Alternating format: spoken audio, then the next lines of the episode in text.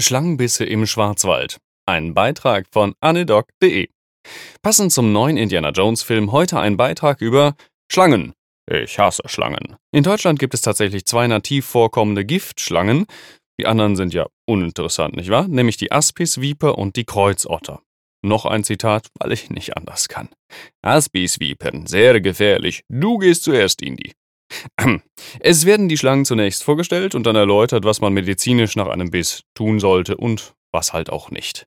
Die Aspis-Viper, die Vipera aspis, gehört zu den Viperidae innerhalb der Schlangen. 90 cm wird sie maximal lang und kommt in Deutschland nur noch im Schwarzwald vor, außerdem in Spanien, Frankreich, Schweiz, Italien und Slowenien.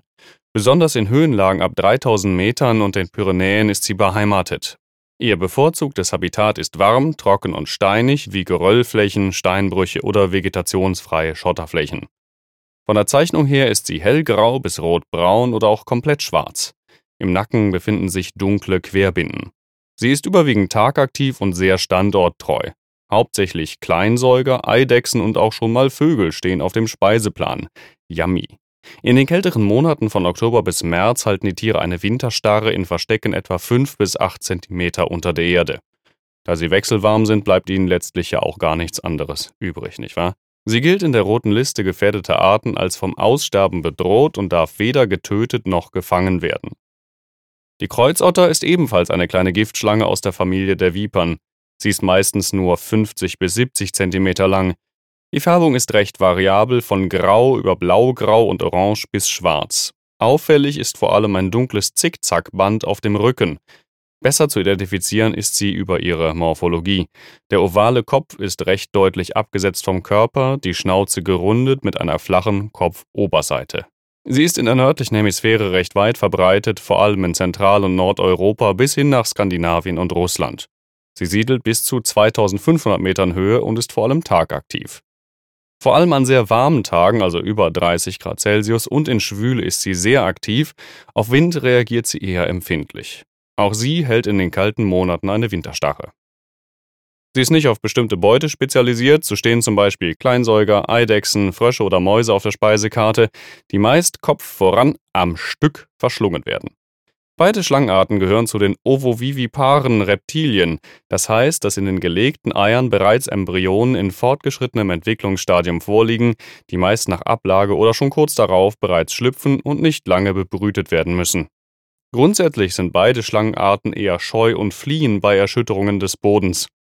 Nur wenn sie in die Enge getrieben werden, man auf sie tritt oder versucht sie anzufassen, kommt es zu Bissattacken. Das Gift der Schlangen ähnelt sich, wobei die Kreuzotter einen deutlich größeren Giftvorrat hat. Wir sprechen hier von 11 bis 18 Milligramm, als die Aspisviper mit ihren 9 bis 10 Milligramm. Auch die Wirkstärke der Kreuzotter ist etwa doppelt so stark wie diejenige der Aspisviper. Die LD50 des Kreuzotterngifts liegt bei 6,45 Milligramm pro Kilogramm Körpergewicht, bei direkter intravenöser Injektion allerdings nur bei 0,55 Milligramm pro Kilogramm Körpergewicht. Bezogen auf einen Menschen mit 80 Kilogramm liegt die tödliche intravenöse Dosis bei ungefähr 145 Milligramm. Das entspricht bei 18 Milligramm Giftvorrat dem Biss von 8 Kreuzottern. Und das ist schon der schlechteste Fall, denn meist wird es wohl eher zu einer subkutanen Injektion kommen, die noch deutlich höhere Grenzwerte bietet, wie gerade eben beschrieben. Oder man fällt in eine Schlangengrube wie Indiana Jones.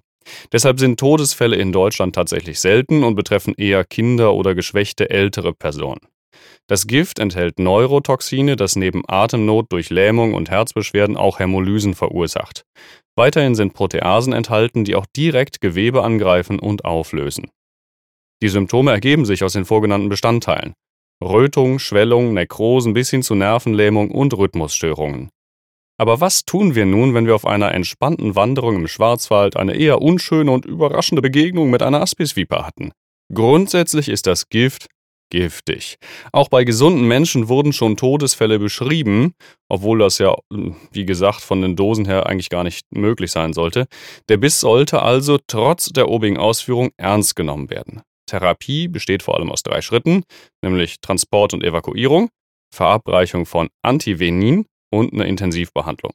Um die Schlange zu identifizieren, kann man versuchen, ein Foto aus sicherer Distanz aufzunehmen, und das sind mindestens zwei Meter.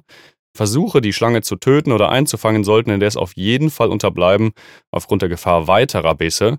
Und auch eine enthauptete Schlange kann noch tödlich sein. Das betrifft natürlich eher Schlangen in anderen Teilen der Welt, aber better be safe than sorry. Der Beißreflex kann bis zu einer Stunde nach Abtrennen des Kopfes noch vorhanden sein. Erste Hilfemaßnahmen sind von anekdotischer Evidenz und haben laut Auerbachs Wilderness Medicine, tolles Buch nebenbei, habe ich hier schon häufiger zitiert, auch teils mehr Schaden als Nutzen gestiftet. Die schnelle Evakuierung und Verabreichung von Gegengift ist die wichtigste Maßnahme. Man könnte auch sagen, die Uhr tickt. Nebenbei muss natürlich nach ABC unterstützt und untersucht werden. Sauerstoffgabe und ein Monitoring des Herzrhythmus können genutzt werden, wenn verfügbar. Belastung sollte vermieden werden, auch wenn ein Wanderer gegebenenfalls eine Strecke bis zur Rettung selbst laufen muss. Einengende Kleidung oder Schmuck sollten von der betroffenen Extremität entfernt werden, in Erwartung der Schwellung. Das Ödem sollte mit einem Stift in regelmäßigen Zeit das Ödem sollte mit einem Stift in regelmäßigen Zeitabständen markiert werden, zum Beispiel 15-minütig, damit das Rettungspersonal die Progredienz im Verlauf besser einschätzen kann. Maßnahmen, die unterlassen werden sollten, sind insbesondere Inzision. Das ist nämlich eine zusätzliche Wunde, war bisher niemals sinnvoll und kann die Blutung verstärken. Stichwort Koagulopathie durch das Gift, ja. Wunde aussaugen mit einem Mund oder einer Pumpe. Zum einen kontaminieren wir das dann mit oraler Flora und gegebenenfalls vergrößern wir auch noch den Weichteilschaden. Ein Tourniquet. Elektrischer Schock wurde in den 80ern übrigens empfohlen, aber ohne Evidenz. Es erhöht die Rate an Myokardinfarkt und direktem Gewebeschaden ohne Morbidität oder Mortalität günstig zu beeinflussen. Ja, also nicht schocken bitte. Eis und auch nicht Alkohol. Im Krankenhaus sollte unverzüglich ein Antivenin intravenös nach Rekonstitution langsam als Kurzinfusion über eine Stunde verabreicht werden, das in der Regel die für Europa vorkommenden Arten abdeckt. Es enthält FAB-Fragmente, die sich an das Gift der Schlange binden und inaktivieren. Zeit ist an dieser Stelle entscheidend, da diese Reaktion nur mit Molekülen funktioniert, die sich nicht bereits an Gewebe und Zellen angeheftet haben.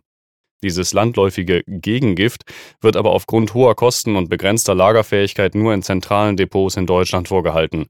Zumeist sind das die Tropenmedizinischen Institute der Unikliniken oder das Serum-Depot in Berlin. Ein ABC-Approach, der vor allem Atmung, also Atemwege und O2-Therapie, sowie den Kreislauf mit einer adäquaten Volumentherapie beinhaltet, ist auf einer Intensivstation indiziert. Ein Anruf bei der Giftnotrufzentrale ist an dieser Stelle auch sinnvoll, um Klarheit über die Therapie zu gewinnen. Zu bedenken ist auch, allergische Reaktionen auf das Gegengift sind möglich und teilweise schwer. Allein deshalb schon sollten entsprechende Patienten auf die Überwachungs- oder Intensivstation aufgenommen werden. Wenn Schmerzen auftreten, sollten diese natürlich behandelt werden, allerdings sollten NSAID wegen ihrer antikoagulatorischen Effekte eher vermieden werden, wobei das vermutlich auch eher so eine relative Kontraindikation ist. Wundinfektionen nach Schlangenbissen sind selten, im Gegensatz zu den Krokodilbissen, die ich ja schon mal hatte auf dem Blog, und die prophylaktische Gabe von Antibiotika ist nicht indiziert. Ach, und noch ein Schmankerl zum Schluss. Da Schlangengift hochimmunogen ist, kann es nicht nur die oben genannten Effekte haben, sondern auch zu einer ausgewachsenen anaphylaktischen Reaktion führen, die ebenfalls natürlich, wir kennen es, ziemlich lebensbedrohlich ist. Ich hoffe, ihr könnt nun euren nächsten Wanderurlaub im Schwarzwald so richtig genießen. Fanpost gerne unten in die Kommentare, aber natürlich auch alle anderen Arten von Beiträgen und ein paar Sterne wären nett. Bis zum nächsten Mal. Tschüss.